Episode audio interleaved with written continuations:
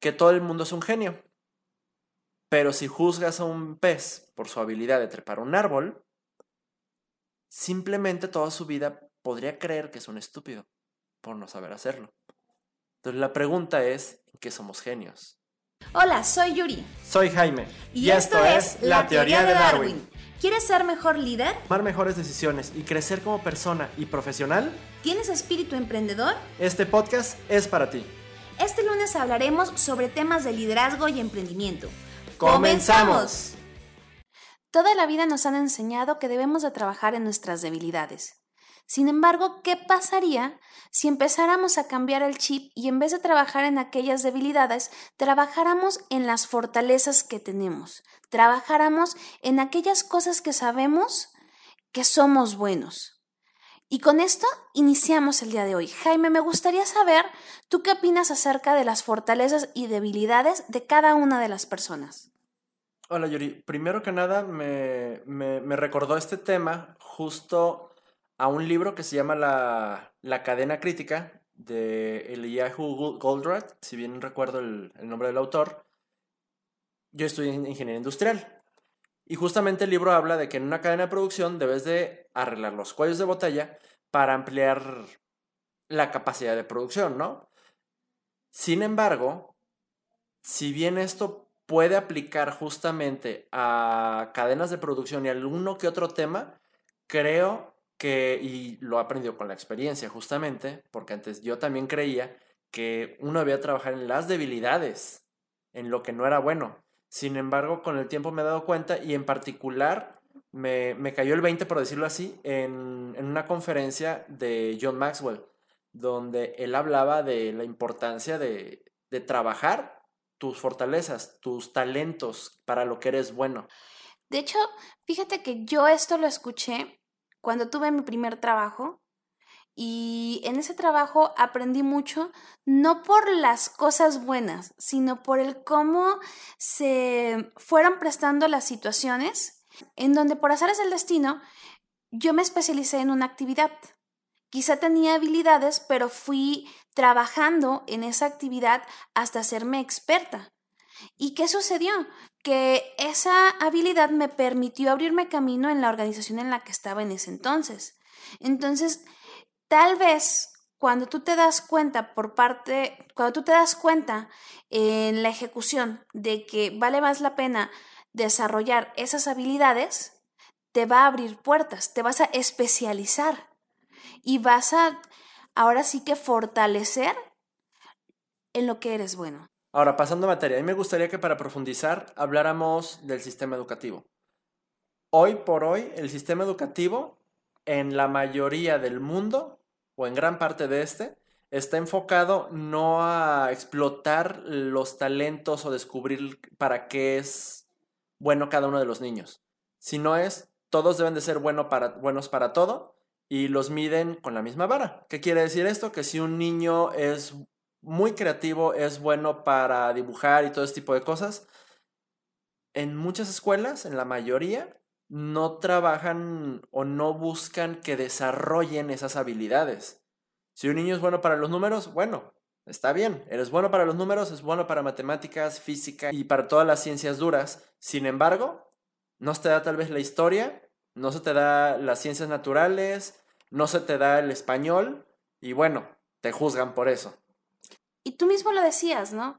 El cómo hay niños con diferentes habilidades, las cuales no se reconocen y en muchas ocasiones ese tipo de falta de reconocimiento en las habilidades fuertes ocasiona que pierdan el interés. Y cuando son adultos, digan, es que a mí me gustaba esto, pero lo dejé de hacer. Entonces, creo que parte de las secuelas como adulto, cuando no tienes el interés en seguir trabajando en algo, viene también desde el sistema educativo que tenemos. Así es. Ahora, no quisiera que nos desviemos del tema, sin embargo, sí quisiera hacer un, un paréntesis aquí, que para aquellos que somos padres, mi invitación es, si bien el sistema educativo no está hecho para que realmente exploten, para que encuentren, para que desarrollen esas habilidades o esos talentos innatos, creo que nuestro trabajo como padres es ese, Es ayudarlos a identificar para qué son buenos, ayudarlos a que, pues a generarles ese interés. ¿Por qué? Como yo lo veo, es simple y sencillamente, todas aquellas personas que constantemente desde pequeño les dicen, eres malo, eres malo, eres malo, ya sea para las matemáticas, para el español, para ciencias naturales, para cualquier cosa, y simplemente en la escuela para todo es malo, no le encuentren para qué es bueno, esos niños se desmotivan. Y esos niños eventualmente podrían tomar caminos no muy sanos, digámoslo así. ¿Qué pasaría, sin embargo? Y voy a tratar de no extenderme. ¿Qué pasaría, sin embargo, si estos niños encontraran que, ¿sabes qué? A mí me encanta el dibujo. Yo soy bueno para el dibujo, entonces mi papá me ayuda justamente para que me enfoque en desarrollar esas habilidades. Me junto con personas que tienen habilidades sobre eso. Estoy en un entorno que se interesa en mis habilidades, que me dan valor. En mi percepción, estas personas, estos niños, van a tener menor probabilidad de que se vayan por el mal camino. Y sobre todo, que al final vamos a crear niños con un futuro estable no en el sentido de que van a tener algo garantizado, pero sí en el sentido de que van a creer en ellos mismos y en lo que ellos quieren y no se van a sentir perdidos. O sea, creo que el sistema educativo, si bien es algo que no podemos cambiar, como tú lo mencionas, la alternativa que tenemos como padres es apoyarlos y en vez de restarles, sumarles. Así es. Y hay un ejemplo que a mí se me hizo curioso, tal vez suene un poco ridículo, pero creo que viene muy ad hoc a esto. Si les vas a hacer un examen a diferentes animales sobre cómo trepar un árbol, digamos, una jirafa, ok, va a llegar a lo alto, pero no lo va a saber trepar. Un elefante definitivamente no lo va a saber trepar. Un chimpancé va a ser el que saque la calificación más alta. Un pez va a quedar total y completamente reprobado. Si lo hacemos en diferentes animales, ¿qué es lo que pasa? ¿Significa que ellos son malos? No, simplemente son buenos para otras cosas. Y creo que esto aplica como anillo al dedo a este ejemplo. Y me gusta esta reflexión, Jaime, porque creo que a más de alguno nos va a dejar pensando no solamente en el futuro de nuestros hijos, sino cómo tal vez en algún momento fuimos eh, persuadidos para no continuar con algo porque nuestras habilidades no eran lo que los demás creían que tenían que ser. En donde, ¿qué pasaría si descubrimos que nuestras fortalezas son aquellas habilidades que aún no hemos explotado al 100%. Por ejemplo, cuando uno trabaja y tiene su primer trabajo, realmente ahí es donde no, e, no estás seguro al 100% de para qué eres bueno. Ahí es cuando vas descubriendo poco a poco cuáles son las habilidades de cosas que se te dan, de cosas que no se te dan. Sin embargo, conforme va pasando el tiempo, vas descubriendo cuáles son las cosas que más te gustan. Y por lo general, las cosas que más nos gustan cuando trabajamos o cuando hacemos algo, ya sea en nuestra casa o con nuestros amigos, es porque somos buenos en eso. Todos tenemos un instinto de competitividad. Y cuando más motivados nos sentimos es porque sentimos un mayor dominio en ello. Y lo podemos ver cuando un niño dice quiero jugar fútbol. O cuando tú dices, ¿sabes qué? Estoy en mi trabajo y recibo felicitaciones por esta actividad que yo realizo de una manera sorprendente. Sin embargo, hay otra actividad en la cual he recibido reprimiendas porque no soy lo suficientemente hábil. ¿Qué pasaría si empezamos a desarrollarnos, investigar, aprender sobre aquellas actividades en las que somos muy buenos? ¿Qué diferenciaría en tu trabajo, qué diferenciaría en tus deportes o qué diferenciaría en tu vida. Ahora, dicho de otra forma, justo lo que estás mencionando, Yuri, la verdadera oportunidad de cada uno de nosotros está en desarrollar nuestras fortalezas no trabajadas, no en las debilidades. Porque, y lo recuerdo, me quedó súper grabado de, de esta conferencia de John Maxwell, donde decía, si tú tienes cierto nivel de habilidad, si lo medimos del, del 1 al 10, y ya en otro episodio lo había mencionado brevemente, pero aquí vamos a profundizar un poquito más, porque justamente es el tema.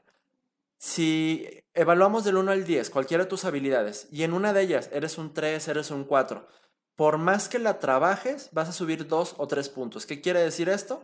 Que vas a poder ser tal vez un 6. Máximo, máximo, máximo, si bien te va, un 7. Un 7 es promedio. Sin embargo, si tienes otras habilidades en las que de forma natural ya eres un 5, tal vez eres un 6, puedes llegar a ser un 8 o un 9. Y ya un 8 es bueno o muy bueno. Un 9 ya es nivel mundial. Un 10, bueno, ya decía un maestro, el 10 solo Dios. Entonces, realmente, ¿qué tanto vale la pena trabajar las debilidades? Pues yo creo que no mucho. Pero, aquí quisiera hacer un paréntesis. Hay que saber identificar también cuáles son debilidades y cuáles no. En mi caso, y creo que en el caso de muchas personas, hay cosas para las que creemos que no somos buenos, pero simplemente tal vez no lo hemos intentado. Por ejemplo, todo el tema de comunicación, yo siempre pensé que era pésimo comunicando. Con el tiempo me interesé en ese tema. Con el tiempo me di cuenta que realmente no soy tan malo. Entonces, sí va a haber momentos en los que alguna debilidad se convierte en fortaleza, pero no porque lo intentemos y nos aferremos a desarrollarlo, sino porque lo intentamos y vemos que empezamos a tener resultados. ¿Cómo diferenciarlo? Eso tiene que hacerlo cada uno de nosotros. Ciertamente es un trabajo no tan fácil porque a veces estamos tan enfocados en otras actividades, enfocados en otras mentalidades, que no nos damos el tiempo de analizar qué estamos haciendo bien, qué cosas ni siquiera estamos intentando y qué otras hacemos en automático.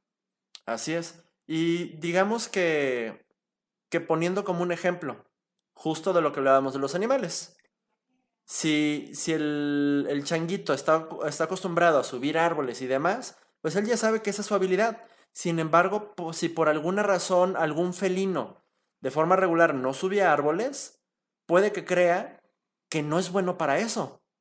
Sin embargo, cuando lo intenta, tal vez al principio va a batallar, pero va a ver que sí es mejor que otros, que sí tiene un poco de resultado. Y con el tiempo, si lo practica, va a subir los árboles muy fácilmente también. Digámoslo, un gato.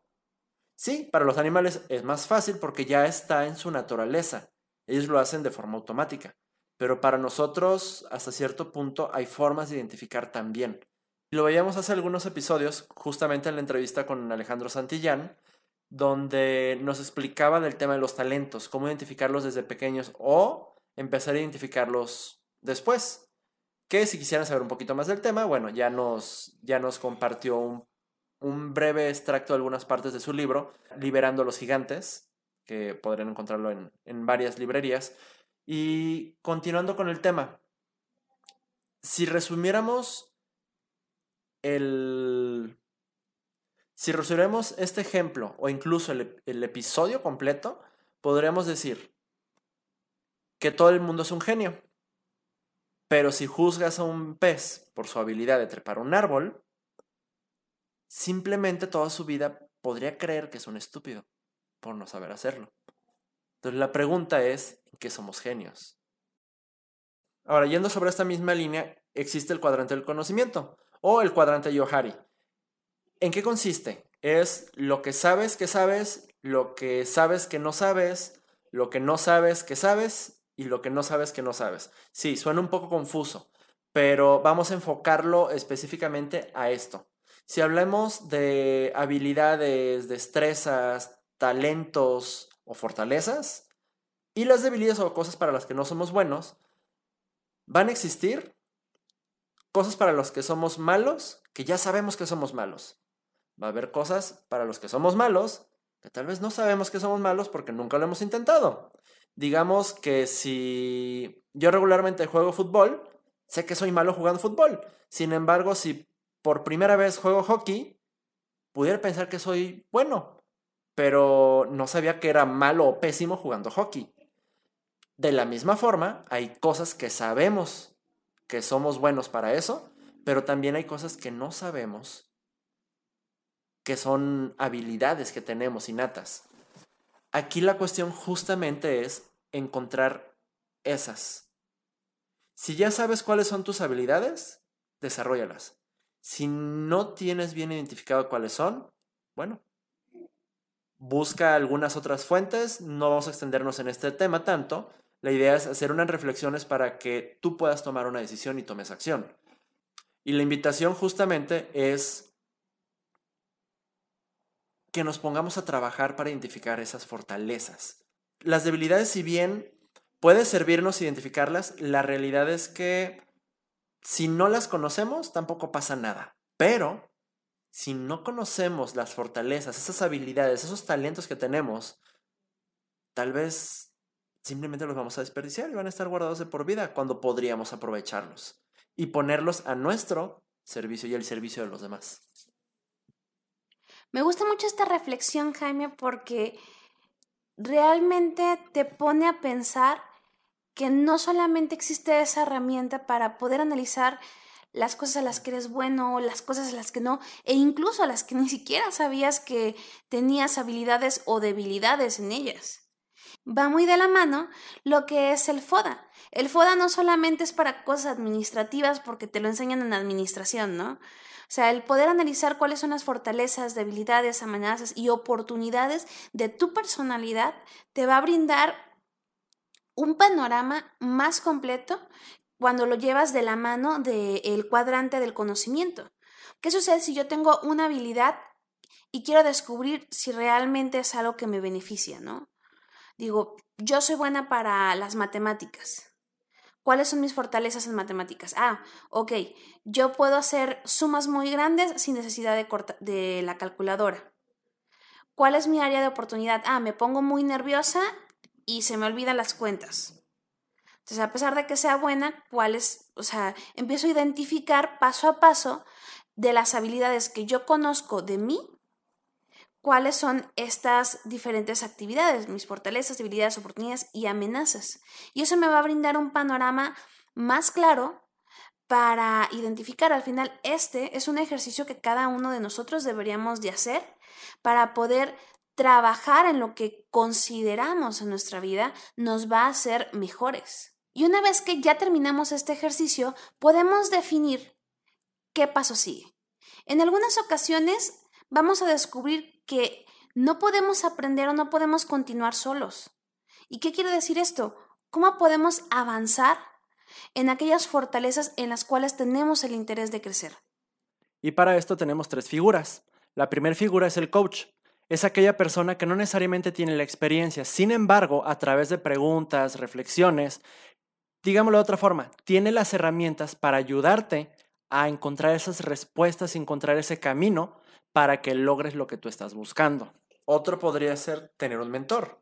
Si yo no sé cuál es el camino que debo recorrer, pero conozco o puedo acercarme a alguien que sí conoce ese camino, bueno, qué mejor que tener a alguien que te esté asesorando sobre cuáles son los siguientes pasos, porque esta persona ya los desarrolló, ya llevó ese camino, Tú solamente vas a seguir sus pasos. Sin embargo, también es como una opción es totalmente válido el si por ejemplo vas al gimnasio y vas con algún amigo o conociste a alguien que tiene una rutina similar o demás y haces amistad, ¿qué es lo que pasa? Si quedan en ir a cierta hora, te vas a sentir comprometido con seguir yendo y seguir trabajando en el gimnasio. Aquí es igual. Si tienes un amigo o un conocido o alguien que ya sea que quiere recorrer el mismo camino y se pueden ir apoyando y de alguna forma tal vez presionando, decir, oye, ¿ya hiciste esto? Yo ya lo hice, ah, yo no. Y de igual forma tú le dices. Entonces se van empujando. Pero también pudiera ser una persona que tiene un objetivo distinto y simplemente entre ustedes solo se rinden cuentas. El punto no es rendirle cuentas a la otra persona. El punto es generar ese compromiso porque realmente las cuentas te las rindes a ti mismo. La otra persona solamente te va a preguntar, por, por poner un ejemplo, ok, ¿qué fue lo que avanzaste en la semana? Ah, excelente. ¿Qué fue lo que lograste? ¿Qué fue lo que te falló? Ok, ¿con qué te sentiste bien? ¿Qué fue lo que batallaste más? Ok, ¿qué piensas cambiar? ¿Con qué ¿Qué piensas seguir haciendo? Entonces, una serie de preguntas que se pueden hacer para retroalimentarse, pero en muchas ocasiones ni siquiera necesitan responderle a la otra persona, porque la respuesta es para ti. Y va a sonar tal vez feo, pero a la otra persona puede que ni siquiera le importe si lo hiciste o no. Pero lo importante no es que le importe, es que te está apoyando o se están apoyando para cada quien logre sus objetivos. Me gusta me gusta el ejemplo como lo das porque al final nos encontramos en una realidad que va muy de la mano con cuando estamos en la escuela y tenemos un maestro. Realmente si haces o no la tarea, el maestro pues al final está cumpliendo un trabajo y está cumpliendo un objetivo. Pero de ti depende qué vas a aprender, qué quieres aprender. Cuando estamos en un trabajo y tenemos un supervisor que nos guía, nos da retroalimentación, también ahí tenemos la oportunidad de tener un mentor pero depende mucho el cómo tomamos la retroalimentación que se nos brinda. Y, otra cosa, ahorita que estabas diciendo eso, Yuri, me acordé. No se trata de esperar el reconocimiento, la palmadita en la espalda. Creo que el mejor reconocimiento es ver que uno está teniendo ese resultado. Y sí, existen metodologías o formas de hacerlo, como lo quieran llamar en donde si logro algo, me doy un premio, si no lo logro, me doy un castigo. O lo que sea, o sea, puede haber formas de motivarnos, pero a final de cuentas lo que buscamos es tener el resultado. Sin embargo, también es importante otra cosa. Tengamos en cuenta que a veces el resultado no es inmediato. Y como a veces el resultado no es inmediato, tratemos de disfrutar el proceso. Entre más disfrutemos el proceso, va a ser más fácil hacer las cosas. Entre más lo suframos y más nos enfoquemos en el resultado, más frustración puede haber. Dicen que cuando recuerdas algo y lo disfrutaste, lo vives tres veces. Cuando lo hiciste, cuando lo viviste y cuando lo recuerdas. Entonces creo que es un muy buen consejo y creo que en algunos momentos de nuestras vidas todos hemos tenido ese éxito al que miramos y decimos, yo hice esto, lo logré, lo conseguí, me sacrifiqué y estoy aquí. Y bueno, tal vez nos desviamos un poquito del tema, pero para redondear el tema, para cerrarlo, me gustaría hacerlo con, con lo que lo había abierto. Así como hablé de este libro de la cadena crítica en donde, pues en una línea de producción, en una empresa, dependiendo de los procesos, se deben de trabajar los cuellos de botella. Mi invitación es que sí, por un lado hay que trabajar las fortalezas. Sin embargo, no estoy diciendo, y por eso hago la aclaración en este momento, no estoy diciendo, no estamos diciendo que el hecho de trabajar las fortalezas es simple y sencillamente olvidarnos para lo que no somos buenos. Básicamente veo dos opciones. Una, si tienes una persona a la que le puedes delegar esa actividad para la que no eres bueno, delégala. Con eso te puedes despreocupar. Sin embargo, si eres un emprendedor, si tienes un negocio, si no tienes un equipo en el trabajo donde estás y no hay quien saque el trabajo que se tiene que hacer, lo mínimo que debes de hacer es justamente hacer que ese cuello de botella deje de serlo. O sea, ser un poco mejor en eso, de tal forma que si bien no vamos a esperar a hacer una labor excelente, tenemos que sacarlo adelante como sea posible, de la mejor manera, por supuesto. Por ejemplo, si las finanzas no es lo mío, lo mío es vender, lo mío es motivar a la gente a que se acerque, lo mío es desarrollar el producto. Bueno, si no tengo quien me apoye, necesito los conocimientos básicos de administración para tener buenas finanzas, porque si no, el negocio va a tronar. Por más dinero que entre, si no administro bien mis finanzas, el negocio va a tronar. Necesito un mínimo necesario. Ya en el momento que yo tenga la posibilidad de contratar a alguien para que lleve la administración, bueno, me enfoco para, al 100% para lo que soy bueno. Mientras tanto, debo de tener un mínimo necesario. Con esto hemos terminado este episodio y esta es una invitación y reflexión a que analizamos qué estamos haciendo en este momento, qué es lo que queremos lograr, pero sobre todo qué queremos cambiar. Y pues los invitamos a que nos sigan en nuestras redes sociales, Facebook e Instagram. Y que nos sigan en cualquiera de las plataformas que nos escuchan. Nos escuchamos la próxima semana. Gracias por escucharnos. Esperamos este episodio te haya sido de utilidad y agregado valor. Suscríbete, compártelo si te gustó y consideras que le puede ayudar a alguien. Apreciamos tus comentarios, estos nos ayudan a mejorar para darte episodios que te agreguen más valor. El siguiente episodio hablaremos sobre temas de desarrollo profesional y personal. Recuerda, continuar evolucionando por una mejor versión de ti.